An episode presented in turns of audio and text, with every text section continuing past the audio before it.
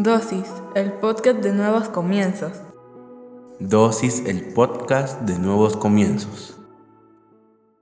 Bienvenidos sean todos y cada uno de ustedes una vez más a Nuevos Comienzos. Hoy hablaremos sobre consentidos. ¿Alguna vez has visto a esos niños que hacen berrinche en pleno centro comercial? ¿O esos que pegan el grito, comienzan a llorar con tal de que les compren algo? Pues déjame decirte que esa puede ser la mejor ilustración de lo que hoy vamos a hablar. Cierra tus ojos, vamos a orar. Padre, en el nombre de Jesús te damos gracias por el privilegio que nos das de aprender en pequeñas dosis de tu palabra. Te pedimos que hables a nuestra vida, a nuestra mente y a nuestro corazón, que nos permitas comprender a cabalidad todo lo que nos quieres enseñar en esta dosis, pero sobre todo que lo que hoy aprendamos lo podamos poner en práctica en nuestra vida diaria. En el nombre poderoso de Jesucristo. Amén y amén. Muchos hemos visto niños consentidos, pero también hoy en día se ven jóvenes consentidos, toda clase de persona consentida, que su comportamiento nos enseña de que son unos consentidos, son personas que quieren salirse con la suya, no importando el costo, son personas que están dispuestas a hacer berrinche, a enojarse, a gritar, a dejar de hablar con tal de salirse con la suya. Desafortunadamente, en la iglesia también vemos lo mismo. No estoy hablando de una iglesia en específico, sino en todas las iglesias, más hoy en día. Creo que se nos ha olvidado que el Señor en su palabra habla que por él sufriremos persecución. Mateo 10:22 dice, por causa de mi nombre, todo el mundo los odiará, pero el que se mantenga firme hasta el fin será salvo. Si te das cuenta, en ningún punto, en ningún momento en ese versículo menciona de que vamos a ser consentidos si lo seguimos a Él. Todo lo contrario, dice que por su causa el mundo nos odiará. Eso quiere decir que debemos de mantenernos firmes. Tú te mantienes firme en medio de una lucha. Creo que los cristianos hemos perdido un poco el concepto de lo que es seguir a Jesucristo. Hoy pareciera que nosotros somos cristianos consentidos, que el Señor tiene que obrar según nuestras demandas, según nuestros argumentos, según nuestros deseos. Pareciera que si recibimos de parte de Él, nosotros estamos dispuestos a dar y no nos damos cuenta que en su su palabra dice que es mejor dar que recibir. Le hemos dado vuelta al asunto y no nos hemos dado cuenta. Desde hace muchos años vivimos un evangelio donde los cristianos pretenden ser consentidos por el Señor. Y no es así. Tal vez te han mentido, te han enseñado de manera errónea la palabra. Pero nosotros no somos llamados a ser consentidos. Nosotros somos personas que debemos de luchar por mantenernos en santidad, en integridad delante de esta sociedad. ¿A qué costo? Al costo de tal vez ser perseguidos. Pero no quiere decir que yo voy a ser cristiano porque voy a obtener algo. Es como ese niño que te decía o que te ilustraba al principio que se tira en pleno centro comercial a patalear, a gritar porque la mamá no le quiere comprar un regalo. Y ese niño piensa que en el berrinche, en el llanto, en el grito, en el llamar la atención de todos alrededor, el papá va a cambiar de opinión. Yo soy padre de familia y tuve que experimentar alguna vez un berrinche como ese con uno de mis hijos. Y fue la única vez, porque lo levanté del suelo, lo subí al carro y nos venimos. No le hice caso, todo lo contrario, me molesté y